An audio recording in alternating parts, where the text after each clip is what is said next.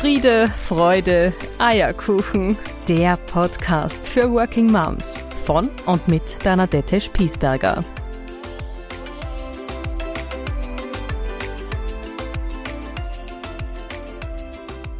Ich heiße dich wieder einmal ganz herzlich willkommen zu meinem Podcast Friede, Freude, Eierkuchen, der Podcast für Working Moms. Ich sitze in meinem Esszimmer, während ich dieses Intro einspreche. Draußen stürmt es. Wir haben mittlerweile die Übergangswesten und Jacken herausgeholt und die wärmeren Schuhe. Für mich ist der Sommer heuer viel zu schnell zu Ende gegangen. Ich bin ein Sommerkind. Ich mag das sehr gerne, wenn die Sonne scheint, wenn die Tage länger sind. Mittlerweile ist es am Abend schon wieder recht dunkel und es wird ein bisschen heimeliger, das Leben verlagert sich wieder mehr nach drinnen. Aber auch das hat was Gutes, weil es einfach wieder viel mehr Zeit zum Kuscheln ist mit den Kindern, viel mehr Zeit zum Bücherlesen. Auch das mag ich eigentlich recht gerne. Ich habe dieses Mal wieder eine Interviewfolge vorbereitet. Es ergeben sich interessanterweise so viele tolle Gespräche in den letzten Wochen und die mag ich dir auf keinen Fall vorenthalten. Dieses Mal habe ich eine deutsche Podcasterin, nämlich Verena Schohl, zu Gast. Sie hat sich auch dem Thema Working Moms gewidmet. Sie ist auch selber eine. Sie leitet die Aus- und Weiterbildung in einem riesigen Konzern in Deutschland. Sie wird gleich selber davon berichten und ist Mama einer kleinen Tochter, die in den Kindergarten geht. Verena hat dieses Unternehmen in der Pandemiezeit gegründet, hat ein Podcast-Format, Now Mom heißt er, gegründet und hat auch mittlerweile ein Buch geschrieben, über das sie uns erzählen wird. Verena ist sehr beeindruckend in dem, was sie tut. Ich ziehe meinen Hut. Sie hat eine Riesenabteilung äh, zu führen und wie sie das alles gebacken kriegt, das ist schon richtig, richtig motivierend für mich als Working Mom. Ich spreche mit ihr über Themen wie Selbstbestimmung im Alltag. Das ist ja doch ein sehr spannender Brückenschlag von der berufstätigen Mama, die ja vermeintlich immer fremdgesteuert ist, hin zum Thema der eigenen Verantwortung, hin zum Thema der Eigenbestimmung. Sie wird ganz viele Tipps und Tricks aus ihrem Alltag in diesem Interview für dich geben. Also du wirst dir ganz bestimmt was mitnehmen. Ich tue es jedenfalls und ich freue mich nun auf ein sehr, sehr spannendes Gespräch mit Verena Scholl.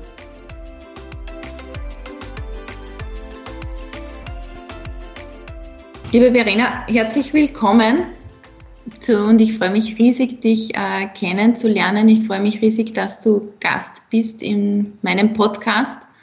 Ähm, wir haben ja ein ähnliches Thema, das wir treiben, aber ich habe für mich festgestellt, dass wir beide ganz unterschiedliche Zugangsweisen haben zu dem Thema. Und das finde ich eigentlich total spannend, weil es genau diese Vielfalt des Working Mom Dasein auch widerspiegelt, die sie ja schlussendlich ist in meinem Lehrleben. Mm, liebe Verena, sei doch so nett und stell du dich einmal vor mit deinen eigenen Worten. Wer bist du? Wo stehst du? Was sind vielleicht auch gerade aktuell deine Herausforderungen als Working Mom? Mhm, sehr gerne. Ja, mein Name ist Verena Schohl. Ich bin 39 Jahre alt. Ähm, ich äh, bin gebürtig aus Düsseldorf und ich lebe auch in Düsseldorf ähm, in Deutschland. Ähm, bin also sehr heimatverbunden. Ich bin äh, Mutter einer Tochter, die ist jetzt viereinhalb und äh, bin verheiratet und bin Vollzeit berufstätig. Ähm, und habe nebenbei noch ähm, mein ja, kleines Projekt Now Mom gestartet, weil ich einfach gemerkt habe als Working Mom, dass ähm, ganz viele Working Moms in so eine Falle reinlaufen, die naja, wie so ein Teufelskreis ist, der sich, äh, der sich immer mehr selbst verstärkt und der immer mehr Stress und Hetze und Unzufriedenheit bedeutet. Und ganz prägend war dabei für mich ein Beispiel, was ich tatsächlich mal, also selbst erlebt habe.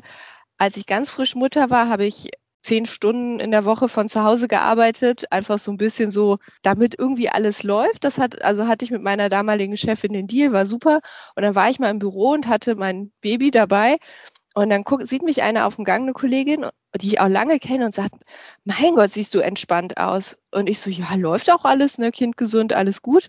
Und sie so, ja, war so völlig irritiert. Und ähm, dann ähm, so anderthalb Jahre später, da war ich wieder voll im Beruf und äh, auch in Dienstreisen unterwegs und war auch wirklich überlastet, muss ich sagen, rückblickend. Und da sah mich eine andere und sagte zu mir morgens so vor einem, vor einem Vortrag, auch immer schön, bist du krank? Und ich so, nee, wieso? Ja, du siehst so, du siehst so fertig aus. Und ich so, äh, nee, nee, war nur zu viel und hin und her und ist alles so, also ist gerade alles anstrengend. Und die nickte nur und sagte, ja, ist ja klar, mit Vollzeitarbeit äh, und Kind, das, äh, das muss ja anstrengend sein. Und auch, mhm. auch eine Kollegin, die ich lange kenne, auch eine Mutter. Mhm. Und so irgendwie ist mir dann diese alte Begegnung wieder eingefallen und da ist mir bewusst geworden, jedenfalls in meinem Umfeld, in dem ähm, Konzern, in dem ich tätig bin, wird das als total normal und angemessen wahrgenommen, dass man als Working Mom gestresst ist und dass es ja einfach zu viel mhm. ist. Und irgendwie, da habe ich irgendwie gesagt, nee, das kann es nicht sein. Also das kann doch nicht richtig sein, mhm. dass man sich irgendwie komisch fühlt, wenn man gut drauf ist, aber total zugehörig und normal, wenn man so ein gestresstes Wrack ist. Und da ähm, habe ich angefangen darüber nachzudenken, dass man doch da was tun muss und dass ich da gerne was ändern möchte. Und habe dann bei mir selbst angefangen und ähm, ich bin vom Studium her zwar BWLerin, habe mich aber schon immer sehr für Personalentwicklungsthemen interessiert und war zur damaligen, zum damaligen Zeitpunkt ähm, Leiterin einer Weiterbildungsgruppe ähm, in, in dem Konzern, in dem ich tätig bin und habe da auch viel mit dem Thema persönliche Entwicklung zu tun gehabt und habe dann angefangen, so die Tools und Methoden, die ich kennengelernt habe aus anderen Kontexten, einfach mal auf mein Leben als Working Mom anzuwenden. Ähm, zum Beispiel bin ich Design Thinking Coach und ähm, habe einfach mal überlegt, wie das denn wäre, wenn ich mein Working Mom Life einfach mal selbst gestalte und selbst designe und nicht davon ausgehe, dass andere entscheiden, wo die Grenzen sind und wann äh, genug genug ist, sondern dass ich das wieder selber tue. Und ähm, das habe ich dann so ein bisschen angefangen aufzuschreiben und gebe das jetzt in meinem Podcast weiter. Mhm.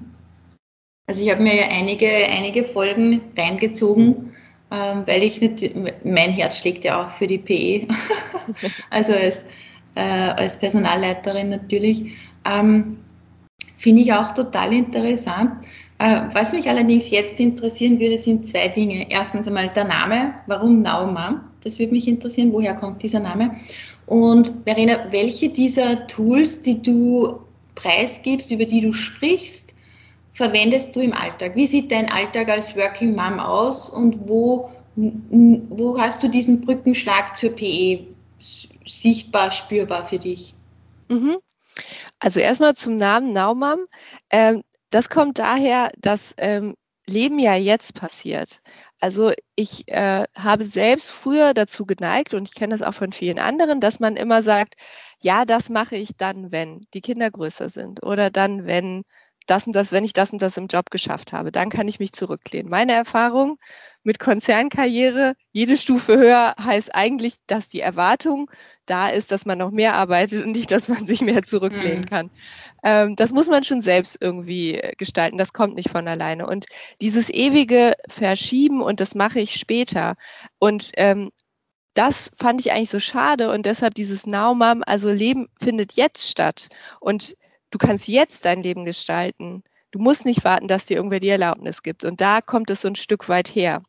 Im Kleinen, finde ich, erlebt man das jeden Tag, weil ich kriege das ganz oft mit, dass, ähm, dass Eltern sagen, die Zeit morgens mit den Kindern, mhm. bevor der Tag losgeht, mhm. ist eigentlich nicht so schön und nicht so wertvoll, sondern die alle arbeiten irgendwie auf abends hin, wenn alles getan ist. Mhm. Jetzt sind wir mal ehrlich, wann ist jemals alles getan in so mhm. einem Familienleben? Nie. Eigentlich ist es nie der Fall. Und die Zeit, die man morgens mit dem Kind hat, die ist ja genauso wertvoll. Jetzt mhm. ist es, ähm, meine ist viereinhalb, also typisches Kindergartenkind, die spielt am besten, wenn wir los müssen. Mhm. Das ist natürlich einfach so. Und ich habe auch Termine. Äh, natürlich kann ich jetzt auch nicht äh, so ganz äh, laissez-faire-mäßig sagen, wir gehen in den Kindergarten, wenn du dafür bereit bist. Aber ich kann schon das selbst gestalten, ob ich die Zeit genieße. Und wenn sie sagt, können wir bitte jetzt noch einmal das Buch XY lesen, das dauert fünf Minuten. Ja, was, was schaden mir fünf Minuten? Also ähm, und sich da einfach darauf einzulassen, das hier und jetzt zu genießen. Und das können auch kleine Inseln sein, ähm, die zum Beispiel auch am Morgen stattfinden, bevor der Tag losgeht. Auch mhm. die Summe der einzelnen Tage ist ja unser Leben und die fangen halt schon morgens an. Und das ist so das, was ich mir jeden Tag wieder sage. Und deshalb ist mir dieses Naumam so wichtig. Immer wenn ich merke, ich gerate irgendwie so in Stress und äh, bin kurz davor, meinem Kind zu sagen, kannst du dich bitte beeilen? Ähm, das versuche ich tatsächlich aus meinem Wortschatz ähm, zu streichen. Gelingt nicht immer. Ich bin da auch äh, Work in Progress. Also, ähm, aber da einfach im Hier und Jetzt ähm, präsent zu sein und das auch zu genießen. Und ist ja egal, ob der Arbeitstag noch kommt oder nicht. Abends kommt am nächsten Tag der nächste Arbeitstag. Und der ist wieder genauso angenehm oder kann genauso angenehm oder stressig sein. Und ähm, daher kommt dieses Thema Naumam. Mhm. Ähm, mhm. Genau. Ähm, und das andere, wie wird die, die PE ähm, oder, oder Themen aus der Personalentwicklung in meinem Alltag sichtbar? ähm, an verschiedenen Stellen. Also was ich jeden Morgen mache, tatsächlich, wenn ich wenn ich irgendwie dran denke, also ich bin da nicht sklavisch, aber ich merke, die Tage werden besser, wenn ich es tue, ähm, ist, dass ich mir morgens aufschreibe, was sind so die Termine für den Tag. Und obwohl ich digitale Kalender habe und führe und das auch wichtig finde, um transparent zu sein, weil ich ja mit vielen Menschen auch zusammenarbeite, mhm habe ich für mich noch so ein ganz haptisches Buch, in das ich morgens reinschreibe, was steht denn so an am Tag weil ähm, dieses Aufschreiben einfach die Gedanken ein Stück weit sortiert und mhm. es wird ein bisschen handhabbarer als dieses Rein- und Rausklicken, was man digital macht. Und ähm, dann schreibe ich mir meine drei Top-To-Dos für den Tag auf, also die, die ich an dem Tag wirklich schaffen will. Und ich persönlich bin ähm, so ein bisschen von so Themen wie Zielorientierung, Leistungsorientierung und so getrieben. Das heißt, ich könnte zehn To-Dos aufschreiben, die ich wichtig finde.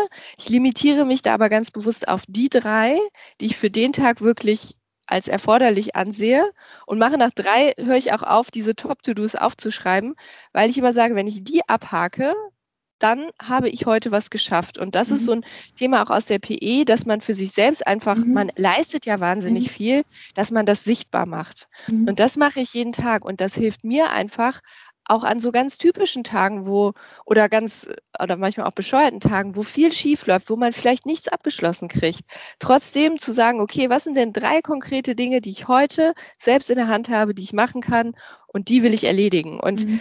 das geht bei mir von ähm, Vorstandsunterlage vorbereiten, über Podcast-Folge aufzeichnen, bis hin zu Wäsche falten. Also manchmal mhm. denke okay. ich auch so, nee, hier ist jetzt gerade so viel, ähm, mhm. das muss gar nicht immer was Berufliches sein. Okay. Es kann auch sein, was mit meiner Tochter zu unternehmen mhm. oder so oder mit der mhm. Familie. Also ähm, und darüber merke ich, kriege ich einfach für mich so eine Zufriedenheit rein, dass ich so weiß, okay, was steht denn? Also ich habe heute was geschafft. Und ähm, was ich dadurch auch erreiche, wenn ich für mich selbst klar habe, was sind die wichtigen Dinge des Tages, ist, dass ich nicht so schnell in eine Fremdsteuerung reinkomme. Mhm. Das ist auch so ein Thema. Ähm, ich bekomme sehr viele E-Mails. Ich würde sagen so zwischen 50 und 100 am Tag. Und ich glaube, dass es gar nicht so wahnsinnig viel ist. Ich glaube, dass es viele gibt, die so viel E-Mails in ihrem Postfach haben. Da ist Werbung dabei, da sind Sachen dabei, die nur zur Info sind da sind dann halt auch Arbeitsaufträge dabei. Es ist so, so bunt gemischt. Und ähm, ich merke, wenn ich morgens nicht für mich selbst definiere, was ist das Wichtige, dann gerate ich da rein, dass ich da, mir das anschaue und dann anfange, einfach irgendwelche Sachen abzuarbeiten, die gerade reinfliegen, ohne das für mich zu bewerten. Also das ist so, so, so sieht mein Start in den Tag eigentlich aus, dass ich das für mich klar mache. Und dann, ähm, was, was ich auch sehr konsequent anwende, ist ähm, so, ist also ja, in der PE nennt man das die Pomodoro-Methode, dass ich mir wirklich so kurze Zeitslots setze, in denen ich konzentriert an einer Sache arbeite.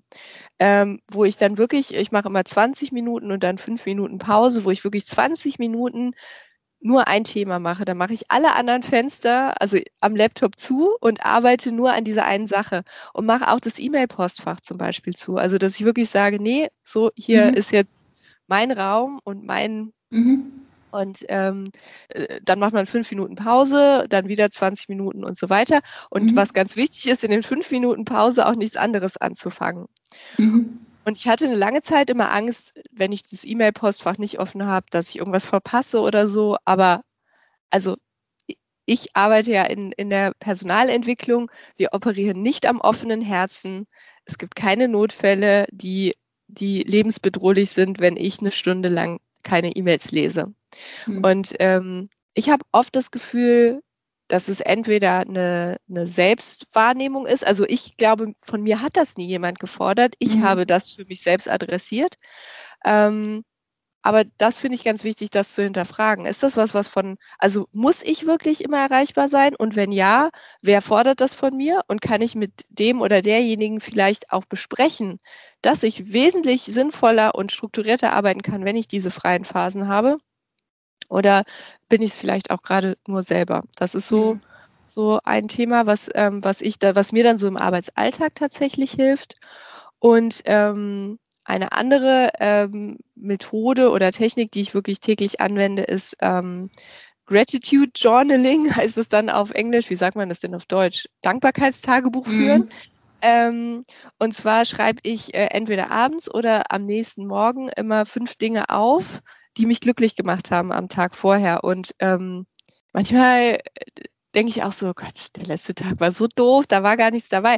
Aber wenn man länger drüber nachdenkt, gibt es immer Kleinigkeiten. Ähm, heute Morgen zum Beispiel habe ich rausgeguckt und da war ein total schöner Sonnenaufgang. Mhm. Und da mhm. habe ich noch gedacht, Mensch, das musst du dir merken, dass das eigentlich ein super Start in den Tag war, mhm. weil es da gerade so schön aussah. Mhm. Oder ähm, manchmal sagen die Kinder einem ja auch was total Niedliches, mhm. was man aber nur so nebenbei irgendwie wahrnimmt. Und ähm, da mehr Bewusstsein für zu kriegen im Alltag. Das ist auch was, was ich äh, ganz bewusst mache und was mir ähm, sehr hilft, ähm, ja, wirklich mhm. äh, glücklicher zu leben einfach.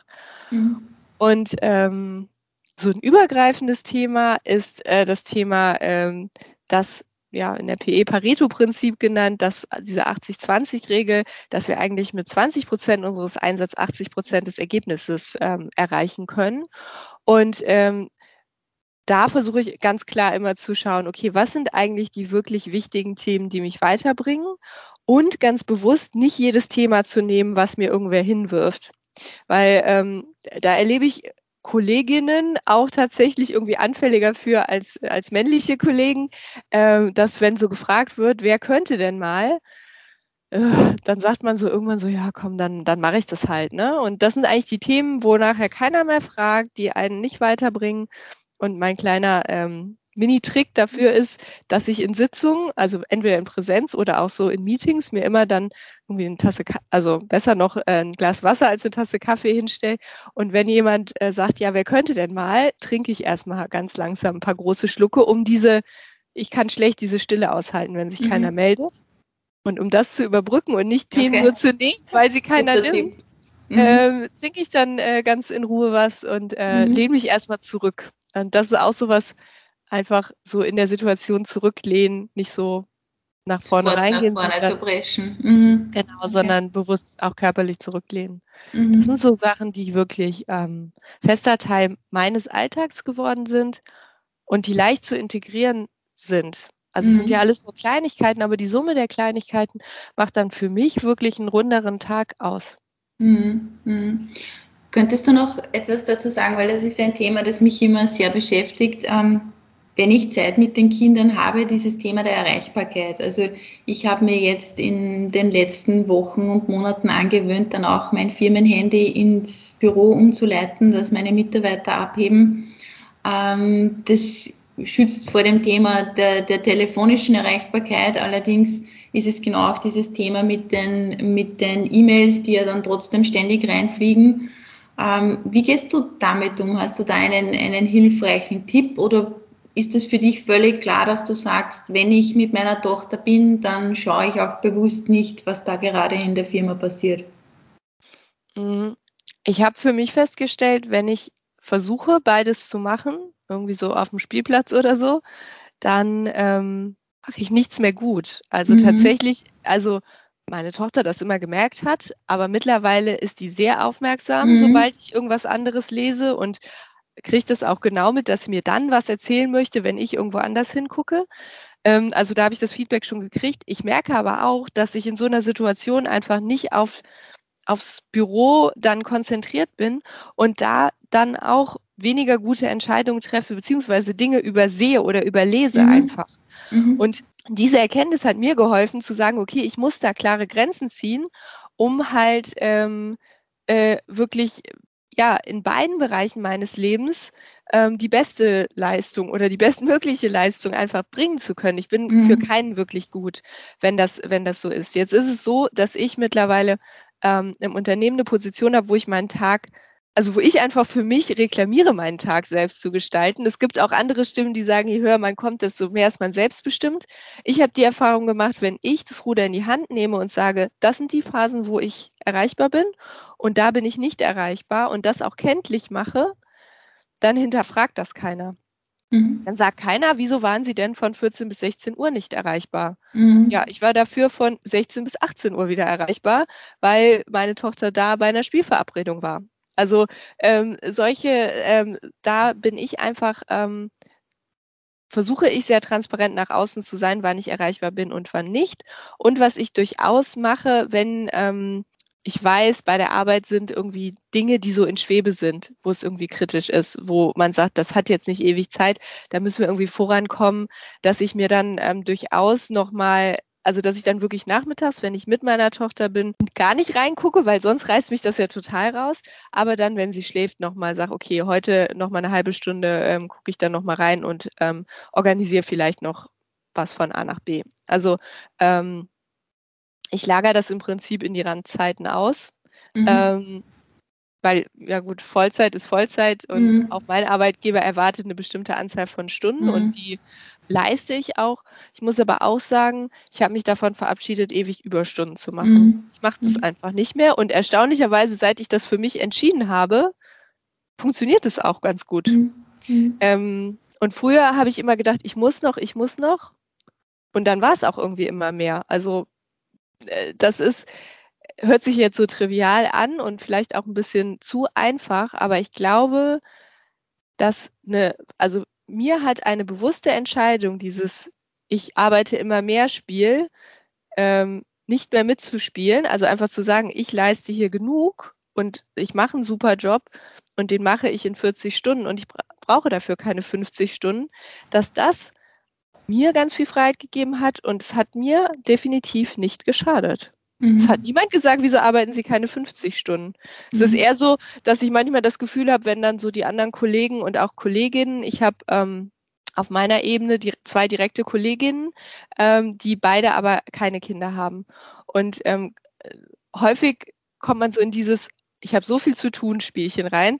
Und ich ähm, ich sage dann einfach gar nichts dazu. Also die haben auch beide viel zu tun. Ich sehe das auch so. Ich habe auch nicht wenig zu tun, aber es wird ja nicht weniger dadurch, dass ich das 13 Mal hm. erzähle, hm. wie viel ich zu tun habe. Und ähm, für mich ist es mittlerweile eher so, dass ich glücklicher und zufriedener und auch das Gefühl habe, dass ich eine bessere Leistung gebracht habe, wenn ich das ohne Überlastung hinbekomme, als wenn ich mich immer weiter in eine Überlastung reindrängen lasse. Mhm. Und ähm, das hat mir geholfen, wirklich so klar zu kriegen, okay, Arbeit ist Arbeit und Kind ist äh, Kind ist Kind und ähm, dieses Vermischen ähm, führt am Ende nicht zu einem besseren Ergebnis. Mhm. Das mhm. ist das, was ich mir mir immer sage. Jetzt weiß mhm. ich auch nicht, jede Working Mom kann sagen, ich bin jetzt zwei Stunden hier abwesend. Also das ist mir durchaus, das ist mir durchaus bewusst. Ich glaube aber, was jeder kann und was jede oder jede machen sollte zum eigenen Wohl, ist klar die Grenzen aufzeigen. Ich habe mich mhm. gestern mit einer ähm, Mutter unterhalten, die Ärztin ist. Und ähm, die sagte, ja, sie hat äh, direkt klar gemacht, sie arbeitet nur 50 Prozent und deshalb macht sie auch nur 50 Prozent der Nachtdienste. Sie arbeitet im Krankenhaus und das hat nie jemand hinterfragt. Das ist einfach so. Sie hat eine Kollegin, die hat früher 100 Prozent gearbeitet, die macht immer noch Nachtdienste für eine 100 Prozent Stelle, mhm. weil jeder, weil die einfach eingeteilt wird und mhm. sich nicht dagegen wehrt und sagt, ja, die haben ja keinen und es muss ja irgendwer und, und so ein gesunder Egoismus, glaube ich, dem mhm. raus, um in seiner eigenen Situation die eigentlich vereinbarten Grenzen auch wirklich zu halten. Und das fällt mhm. vielen schwer. Mhm. das ist auch, glaube ich, dieses Teilzeitdilemma ein bisschen. Ne? Also man, man kehrt ja sehr häufig als, als Working Mom nach der Geburt eines Kindes wieder in einen Job zurück, den man zuerst 40 Stunden hatte und wo man dann irgendwie für sich auch selber lernen muss, ähm, dass man auch das alles nicht mehr machen kann, was man zuvor in 40 Stunden geschafft hat. Und das auch, glaube ich, zuzulassen, also das kann ich von mir auch selbst bestätigen, das, das tut schon auch ein bisschen weh. Und ich glaube, da muss man auch gut hinschauen und auch gut diese, diese Balance für sich wieder neu definieren. Ja? Also mhm. wie, wie schaut die Arbeitsumgebung dann auch neu mit reduzierten Stunden aus und was kann ich leisten und was kann ich aber auch nicht mehr leisten. Und das einmal sich selbst einzugestehen, ist, glaube ich, da schon ein guter erster Schritt, ähm, auch diese Grenzen, die du richtigerweise ja ansprichst, zu wahren. Ja. Mhm. ja. Verena, lass uns mal in deine, in deine Führungsrolle schauen. Äh, Führungskraft und Working Mom, würde ich sagen, ist schon noch einmal eine spezielle Herausforderung, eine spezielle Situation. Du hast uns ja schon viel über deinen Alltag geschildert. Mich würde aber noch einmal interessieren, gehen wir mal einen Schritt zurück.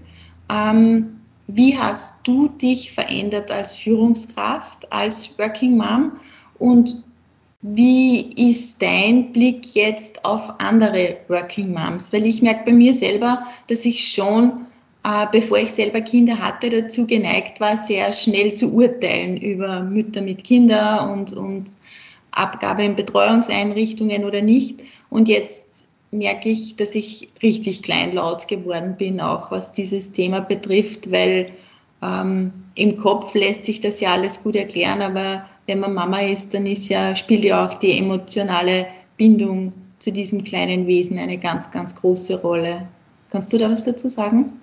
Mm, ja, also ich bin Führungskraft geworden, da war ich noch nicht Mutter. Also so die, die erste Führungsstufe mhm. hatte ich, äh, da war ich noch nicht Mutter und ähm, habe das im Anfang auch tatsächlich durch einfach immer mehr arbeiten, ähm, also irgendwie alles geschafft, weil ich immer mehr gearbeitet mhm. habe und habe immer versucht, der beste Mitarbeiter zu sein mhm. ähm, und darüber irgendwie dann meine Führungsrolle zu rechtfertigen, was auch nie jemand von mir verlangt hat, aber so so habe ich das einfach gelebt. Und ähm, ich äh, arbeite ja in der Personalentwicklung und das ist ja grundsätzlich ein sehr frauenlastiges mhm. äh, äh, Thema. Mhm. Äh, ja, genau. Und ähm, was ja, was irgendwie auch schön ist. Ähm, mhm.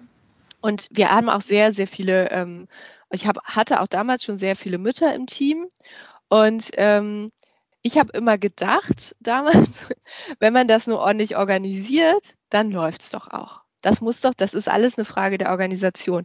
Was ich null auf dem Schirm hatte, sind die unvorhergesehenen Dinge, mhm. die mit Kindern passieren. Ähm, jetzt meine ich nicht mal Corona, das ist jetzt natürlich, ähm, mhm. das hat uns ja alle völlig durcheinander gewirbelt, ähm, sondern so Kleinigkeiten wie, jetzt ist das Kind auf einmal krank und hat irgendwie Fieber, jetzt nichts Bedrohliches, sondern einfach ein bisschen Fieber. Da ich persönlich schicke mein Kind dann nicht, also im Moment würden sie es gar nicht nehmen, aber auch vor Corona habe ich mein Kind nicht in die Betreuung geschickt, wenn ich das Gefühl hatte, die ist oder wird krank, weil ich immer dachte, das ist den anderen Kindern und Eltern gegenüber total unfair, bewusst ein krankes, so eine kleine Bazillenschleuder dahin zu schicken und auch dem Kind wird es nicht gerecht. Also aus meiner ganz persönlichen Sicht als Mutter habe ich das Gefühl, wenn mein Kind krank ist, ist es bei mir zu Hause besser aufgehoben mhm. oder bei den Großeltern als ähm, in der Betreuungseinrichtung, mhm. wo ja schon viel Trubel ist einfach. Und ich hatte echt nicht gedacht, wie häufig, also das ja eigentlich der Ausnahmefall der Normalfall ist. Also ich weiß nicht, wie viele Wochen ich mit Kind hatte, wo alles nach Plan durchgelaufen ist ähm, und ich nicht wieder umorganisieren musste. Mhm. Und jetzt habe ich sowohl meine Eltern als auch meine Schwiegereltern äh, wenn es denen gesundheitlich äh, gut geht, dann stehen die alle parat und, ähm, und kümmern sich. Und das ist eine wahnsinnige Erleichterung, mhm. weil ich weiß, ich habe immer einen Plan B, wenn es hart auf hart kommt. Ähm, und ich habe das echt unterschätzt, als ich noch kein Kind hatte, wie, ähm, wie zeitintensiv diese Organisation ist und wie oft man das wieder ändern muss und ähm, wie viele Menschen es eigentlich im Umfeld braucht, um das wirklich gut hinzubekommen. Ich habe auch früher nicht gezuckt, wenn mir morgens jemand anruft und sagt, so, das Training ist heute, die Teilnehmer sind auch schon unterwegs, ich konnte die nicht mehr vorher erreichen, die reisen jetzt an. Ich kann aber nicht in den Seminarraum, weil mein Kind ähm, hat gerade Fieber bekommen. Ich habe keinen fürs Kind. So, dann muss man das Training einfach absagen, weil meistens kriegt man so schnell auch nicht mit dreimal Backup geplant. Das ist, das war echt doof. Das habe ich früher auch schon akzeptiert und nicht hinterfragt. Aber heute ähm, lasse ich die meistens gar nicht ausreden, sondern wenn die sagen, das Kind ist krank, sage ich, komm, geh zum Kind. Wir sagen, ich sage das Seminar ab. Brauchen wir gar nicht, brauchen wir gar nicht weiterreden. Ich glaube, mhm. ich habe wesentlich mehr Verständnis mhm. dafür bekommen und wesentlich mehr Achtung vor der Leistung mhm. von ähm, berufstätigen Müttern. Und ähm, ich glaube, weiterhin ein Stück ist Organisation. Ne? Also man kann natürlich irgendwie gut planen, dann ja. läuft es irgendwie runter, aber man kann definitiv nicht alles planen. Und das hat sich bei mir wahnsinnig, da die Sichtweise drauf hat sich wahnsinnig verändert, ja. Mhm. Mhm. Ähm, lass uns doch noch ein, ein bisschen über dein Buch sprechen. Du hast ja auch ein, ein, kürzlich ein Buch veröffentlicht. Wenn ich den Titel jetzt richtig aufgeschrieben habe, ist das das Now Mom Buch, werde zum CEO deines äh, Lebens. Ja, ähm, Working Mom Life, genau. Wie werde ich denn zum CEO meines Working Mom Lives? Also ähm, das beginnt äh, aus meiner Sicht erstmal damit, äh, dass man sich selbst ein ganzes Stück weit hinterfragt und ähm, einfach überlegt, weshalb fühle, also der CEO des eigenen Working Mom Life zu sein, bedeutet für mich zu steuern, also selbst das eigene Leben zu steuern und nicht gesteuert zu werden. Mhm. Jetzt ähm, ist für mich auch meine Tochter das Wichtigste in meinem Leben. Also das mhm. ist der gut, wenn es der nicht gut geht, kann es mir nicht gut gehen.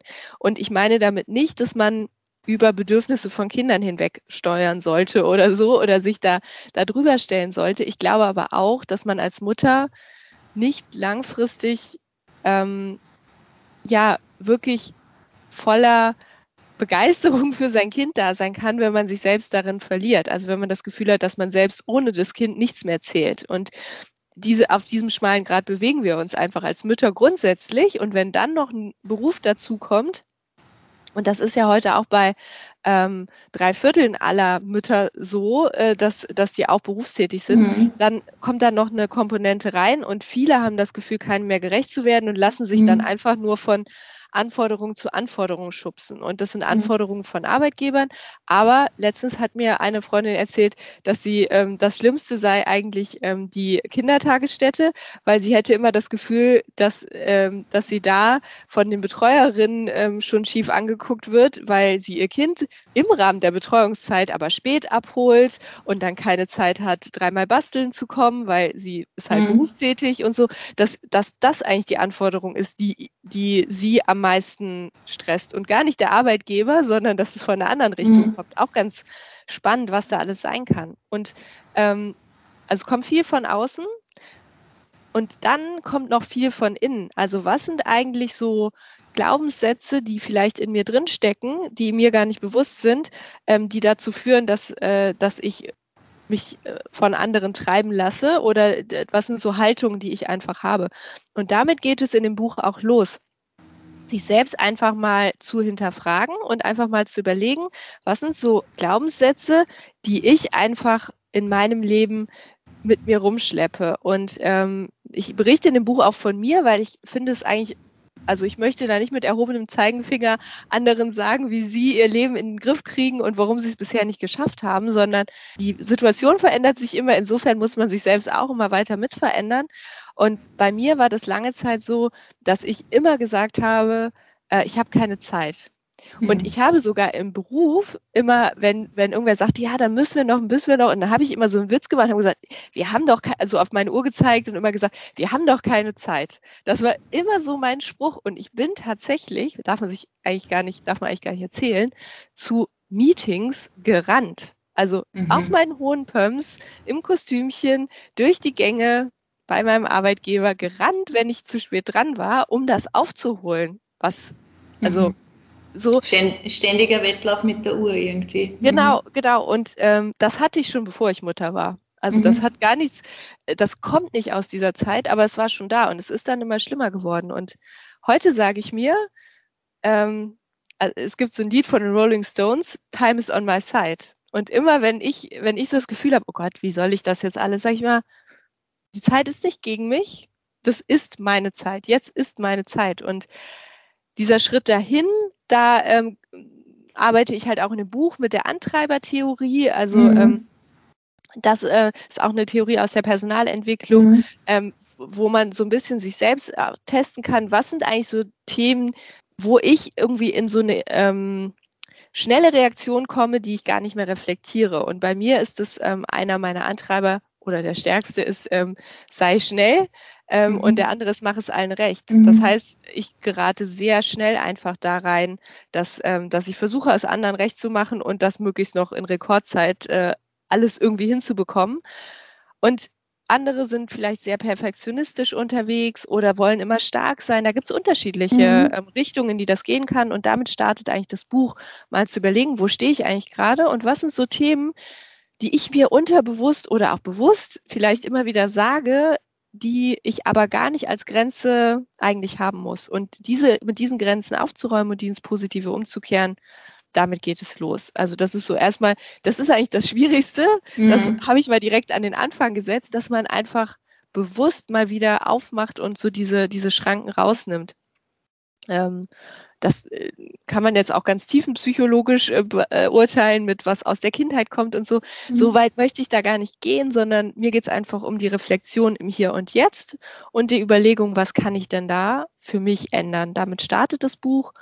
Dann kommen ganz viele Tipps und Tools, wie man denn ähm, sein Leben ähm, gestalten kann, so Themen wie das Pareto-Prinzip oder Fokusarbeitszeiten, aber auch äh, so Tipps dazu, wie man vielleicht die Umgebung seines Kindes gestalten kann, um auch wieder das Kind zu, ähm, ja, was heißt Selbstspielzeit, aber dem Kind auch zu ermöglichen, sich selbst zu beschäftigen, damit man als Mutter vielleicht auch mal Freiraum hat. Nicht, dass ich nichts mit meinem Kind machen möchte, aber ich glaube wirklich, dass es auch Kindern gut tut, wenn die erleben, dass sie Dinge auch alleine machen können mhm. und nicht immer Mama oder Papa dazu brauchen.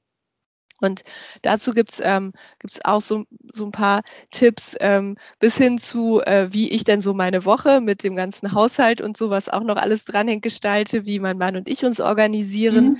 Ähm, mit einem ähm, Kanban-Board nämlich, was mhm. wir gemeinsam nutzen.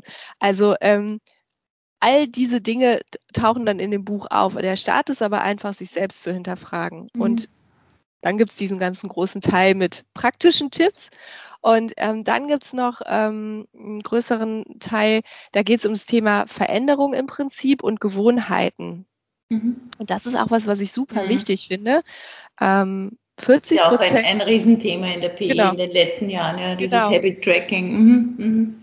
Genau, und 40 Prozent unserer des Tuns sind ja, sind ja Gewohnheiten und alles, mhm. was man als Gewohnheit hat, fällt einem wesentlich leichter, weil man es nicht mehr nicht mehr aktiv anstoßen muss, man macht es einfach aus mhm. Gewohnheit. Mhm. Ähm, und jetzt sind Veränderungen immer schwierig, weil sie Gewohnheiten durchbrechen. Und die Frage ist ja, wie kommt man eigentlich in eine positive Veränderung? Und mein Erkenntnis ist da, dass es eigentlich immer kleine Schritte sein müssen. Und dazu gibt es auch noch einen größeren Part in dem Buch, was macht denn, wie kann man denn anfangen? Ähm, wie können erste kleine Schritte aussehen? Mhm. Wie muss man das gestalten, damit man auch die Chance hat, dran zu bleiben? Ähm, es ist nie einfach, Verhalten zu verändern, mhm. aber es gibt so ein paar Kniffe, ähm, die es einem dann ja leichter machen. Und das ist auch so etwas, was meine Grundhaltung ist. Es muss ja nicht schwer sein. Also mhm. es ist wenn man, wenn einem etwas leicht fällt und man etwas gut kann, dann ist es genauso wertvoll, das Ergebnis, wie wenn es einem schwer gefallen ist, dahin zu mhm. kommen. Mhm. Das heißt nicht, dass man nur Sachen machen soll, die einem leicht fallen, aber ich merke das noch, dass ich, also ich bin Anfang der 80er Jahre geboren und meine Eltern haben mir immer das Gefühl gegeben, dass ich alles machen kann, was ich möchte. Also ich hatte nie das Gefühl, ich habe einen kleinen Bruder, ich hatte nie das Gefühl, dass ich irgendwie weniger schaffen kann als der oder weniger wert bin. Aber ich bin schon noch so mit dem, Lehrjahre sind keine Herrenjahre und am Anfang musst du erstmal reingeben, damit du was rauskriegst und das ist halt anstrengend, ne? Jetzt beginnt der Ernst des Lebens. Solche, solche Dinge sind einfach meine Eltern so mitbekommen und die mhm. sind es hat mich jetzt auch nicht irgendwie, also ist jetzt nicht so, dass ich sage, das war furchtbar. Ich hatte eine tolle Kindheit und ich bin super unterstützt worden von meinen Eltern. Aber ich merke, dass ich heute einfach sage, ähm, wenn, wenn meine Tochter halt äh, mal nur Lust hat, darauf Sachen zu machen, die ihr leicht fallen, dann komme ich nicht direkt mit dem nächsten Entwicklungsschritt hinterher und sage, jetzt mach doch mal das, du kannst das doch schon so gut. Mhm. Also bemühe mich da einfach zu loben, was leicht fällt. Und mhm. ähm, genau, das, ähm, ja, das ist auch Teil des Buchs. Okay, dann sag doch noch bitte dazu der Vollständigkeit halber, wo kriegen denn die Hörer und Hörerinnen das Buch, wo kann man es denn kaufen? Also im Moment kann man es äh, nur bei Amazon kaufen. Ähm, einfach wenn man Naumam und Verena Schohl eingibt, dann, dann kann man es da kaufen. Mhm. Ähm, ich überlege aber äh, gerade, ähm, ob ich nicht auch, äh, weil ich persönlich lese eigentlich kaum noch, ich höre meistens Bücher, okay. Ähm, ob ich noch eine Audioversion ähm, selbst aufnehme und äh, die dann auf einem anderen Weg zur Verfügung stelle. Ähm, mhm. Aber das ist noch, das steht noch in den Sternen. Ansonsten mhm. kann man mir auch gerne ähm, bei meinem ähm, Podcast folgen. Da werde ich das auf jeden Fall dann auch sagen. Oder ähm, genau, unter www.verenaschul.de gibt es immer die neuesten Neuigkeiten dann auch dazu, wie es das Buch vielleicht zukünftig dann auch zu erwerben gibt. Okay. Ähm, was mich jetzt persönlich noch interessieren würde, wie geht es denn mit Now Mom weiter? Es ist ja ein, ein Pandemie-Baby, deine Geschäftsidee, beziehungsweise deine Gründung dann, ob die Idee dort geboren wurde, weiß ich nicht. Wahrscheinlich hat sich die auch schon länger in dir äh, entwickeln dürfen. Aber was sind denn so deine großen Ziele für, für Mom?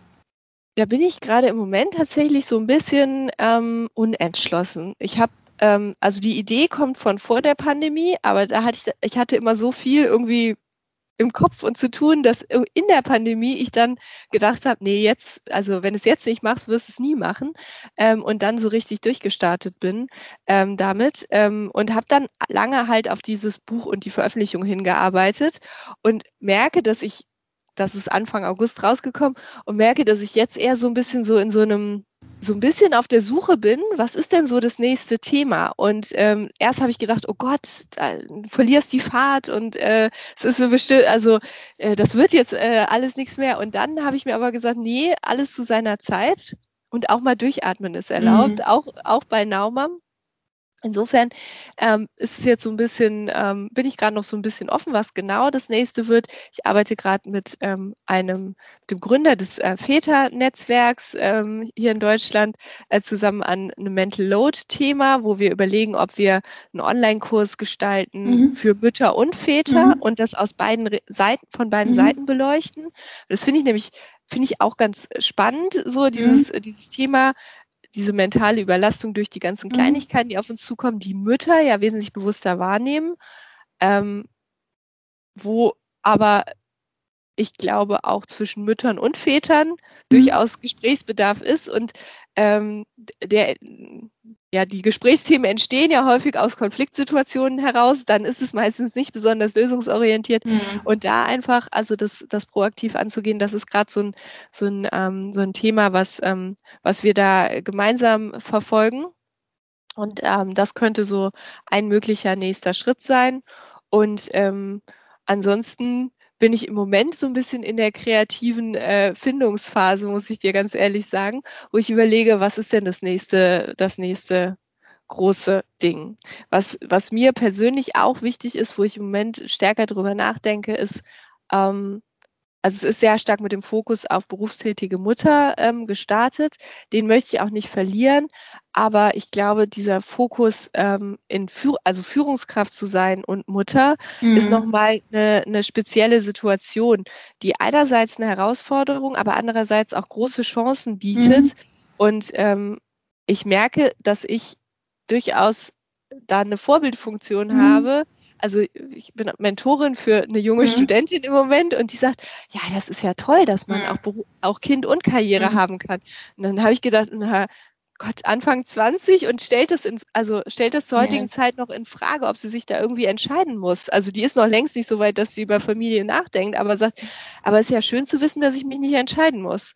Und, mhm. ähm, und äh, da glaube ich, ähm, da überlege ich, ob dieses Thema du kannst auch Karriere machen und nicht nur irgendeinen Job, ob ich da so ein Stück weit in die Richtung ähm, noch, ähm, noch weiter reingehen möchte, weil das ist für mich ein großer, ein ganz, ganz wichtiger Teil. Ähm, ich glaube, dass es, wenn es irgendwie gelingt, dass man eine Arbeit findet, die einen nicht jeden Tag, äh, aber grundsätzlich, bei der man grundsätzlich sagt, ich leiste hier einen guten Beitrag und ich finde den Beitrag grundsätzlich auch wichtig, ähm, dass man dann viel erfüllter arbeitet und ähm, dass man sich nicht so in die, bei uns heißt das ich sage es jetzt mal, obwohl ich es furchtbar finde, Teilzeitmutti, ähm, mhm. dass man sich nicht so in die Teilzeitmutti-Ecke drängen mhm. lässt, nur weil man Teilzeit arbeitet, keine Projekte mehr machen zu können oder nur die mhm.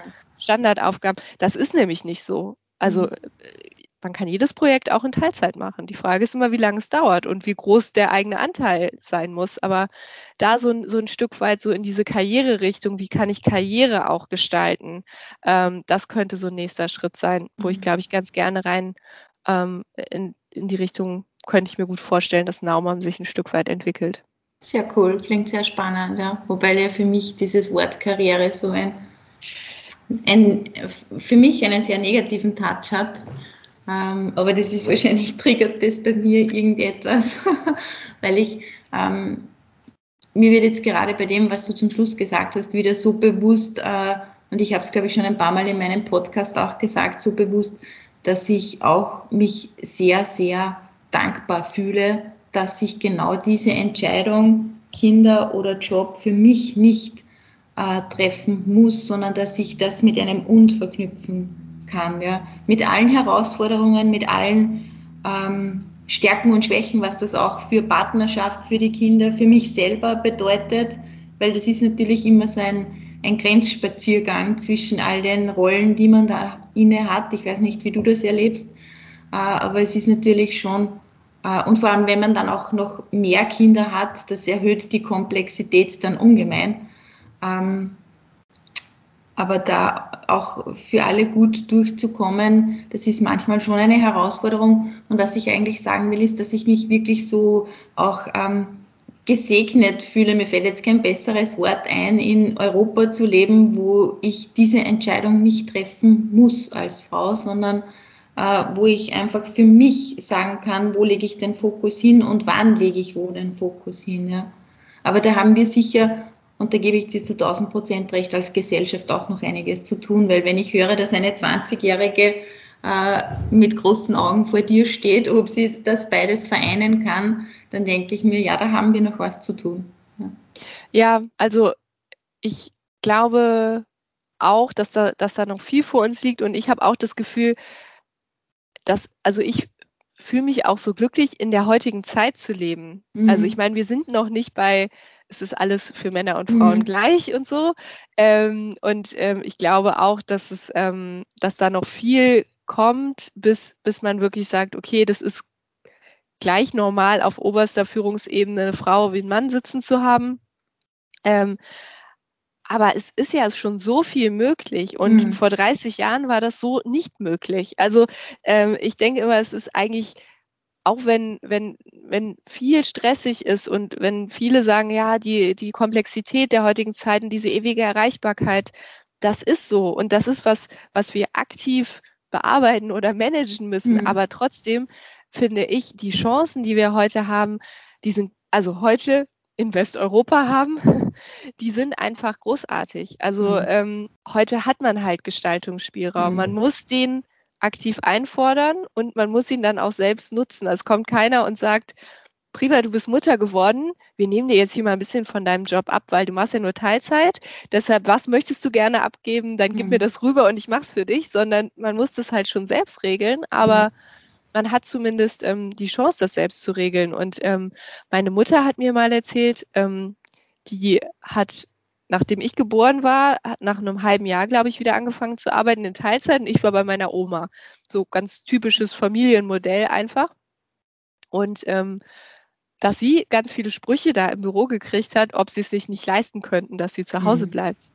Und meine Mutter war 24, als ich geboren wurde und ähm, hatte ähm, eine Ausbildung gemacht und dann da auch so ein Aufbaustudium, ähm, wo sie gearbeitet hat und sagte einfach, ja, aber also ich konnte mir jetzt auch nicht vorstellen, immer zu Hause zu bleiben. Und ähm, die ist dann eine ganze Zeit zu Hause gewesen, als mein Bruder dann auch da war. Also so mit zwei Kindern war es dann doch das klassische Modell. aber da habe ich auch gedacht, also von acht bis zwölf arbeiten, also für mich ist so, von acht bis zwölf arbeiten, vier Stunden zur Oma, das kann einem Kind ja nicht schaden. Also mhm. es hat mir auch nicht geschadet, aber zu der Zeit war das noch ein Aufreger. Mhm. Und ähm, heute diskutieren wir dann, wenn Kinder bis 18 Uhr in der Betreuung sind. Mhm. Und da, ich persönlich, ähm, mein Kind geht jetzt gerne in den Kindergarten, aber war bis vor kurzem, ähm, fand die das immer eher stressig mit so vielen mhm. Kindern und ähm, ist immer, musste immer recht oder wurde dann immer recht früh abgeholt und ich konnte es durch Familie halt gut ausgleichen. Aber ähm, ich glaube, das ist eine ganz individuelle Entscheidung. Also manche haben ein gutes Gefühl und die Kinder nehmen das auch super, wenn die mit vier Monaten in die Krippe kommen und das ist irgendwie für alle Beteiligten gut. Andere Kinder sind mit zwei noch nicht so weit oder machen mhm. das nicht gerne oder es läuft einfach nicht rund und ähm, da muss ich sagen, ähm, ist es so individuell, dass das habe ich auch gelernt als Mutter, dass ich mir da einfach kein Urteil mehr erlaube, mhm. äh, ob das jetzt richtig oder falsch ist und ob das, ob das komisch oder nicht ist, wie eine andere Mutter das handhabt. Mhm. Weil da können die Rahmenbedingungen von außen betrachtet alle genau gleich sein. Man weiß nie, was hinter, was dahinter steckt und was dahinter passiert und dafür sind halt auch Kinder nur Menschen und mhm. ähm, das, das, ist sowas, wo ich, wo ich denke, da haben wir als Gesellschaft jetzt unabhängig von Karriere einfach auch noch total viel zu tun, dass wir da hm. offen dafür werden, dass es da einfach ganz viele richtige Wege gibt und dass, ähm, dass jede darüber selbst entscheiden kann, was ihr richtiger Weg hm. ist. Mhm. Und ich merke auch, dass ich immer wieder mein Verhalten trotzdem gegenüber dem anderer Mütter spiegel und überlege, ob das jetzt gut oder richtig oder, oder ähm, äh, was da das bessere Verhalten ist, obwohl ich grundsätzlich der Meinung bin, dass es jede für sich selbst entscheidet. Und ich glaube, das ist einfach was, ähm, wo jeder bei sich selbst anfangen kann. Mhm. Ich bemühe mich immer bei mir anzufangen, nicht über andere zu urteilen und ähm, hoffe, dass das gesellschaftlich irgendwann auch einfach, ähm, ja, einfach offener wird und ähm, nicht mehr so das eine Richtige gibt. Also das mhm.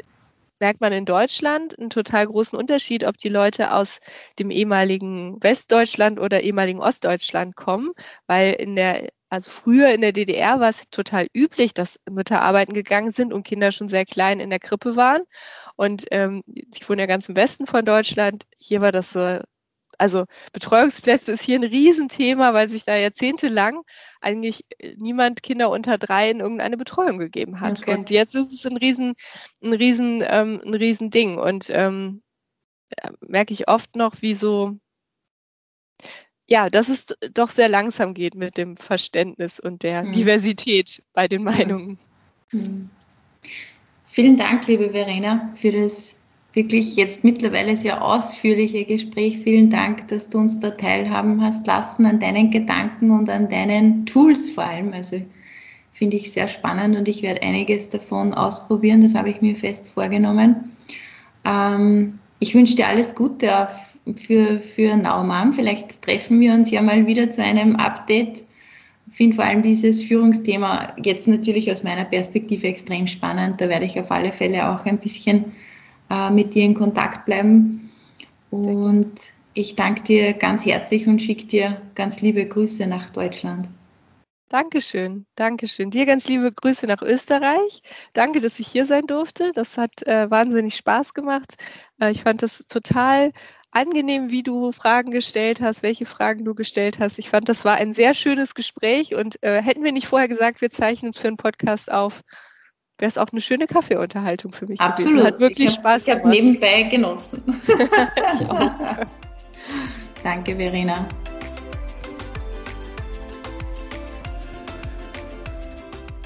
Ja, ein tolles Interview, wie ich finde, ein tolles Gespräch, ein toller Dialog. Ich habe es schon im Intro erwähnt. Ich nehme mir doch das eine oder andere mit, was ich mir vorgenommen habe, in meinem Alltag auszuprobieren und zu evaluieren vielleicht geht es dir genauso, dann bitte lass mich auch wissen, wovon du besonders profitierst und was dir einen Mehrwert bringt. Ich freue mich schon jetzt wieder auf eine spannende Woche als Working Mom. Ich freue mich vor allem darauf, welche Themen auf mich warten und worüber ich dir dann wieder berichten möchte.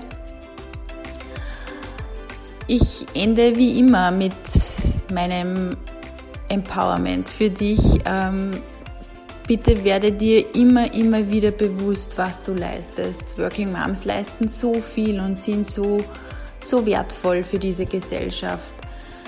Bleib bei deinem Weg, es gibt nur diesen und denk immer daran, wenn dich irgendetwas von diesem Weg abbringen sollte, dann richte dir deine Krone Hebe deinen Kopf voller Stolz zur Sonne und geh hoch erhobenen Hauptes deinen Weg als Working Mom. Ich freue mich auf dich in der nächsten Podcast-Folge. Bis dahin fühl dich von Herzen umarmt. Deine Bernadette.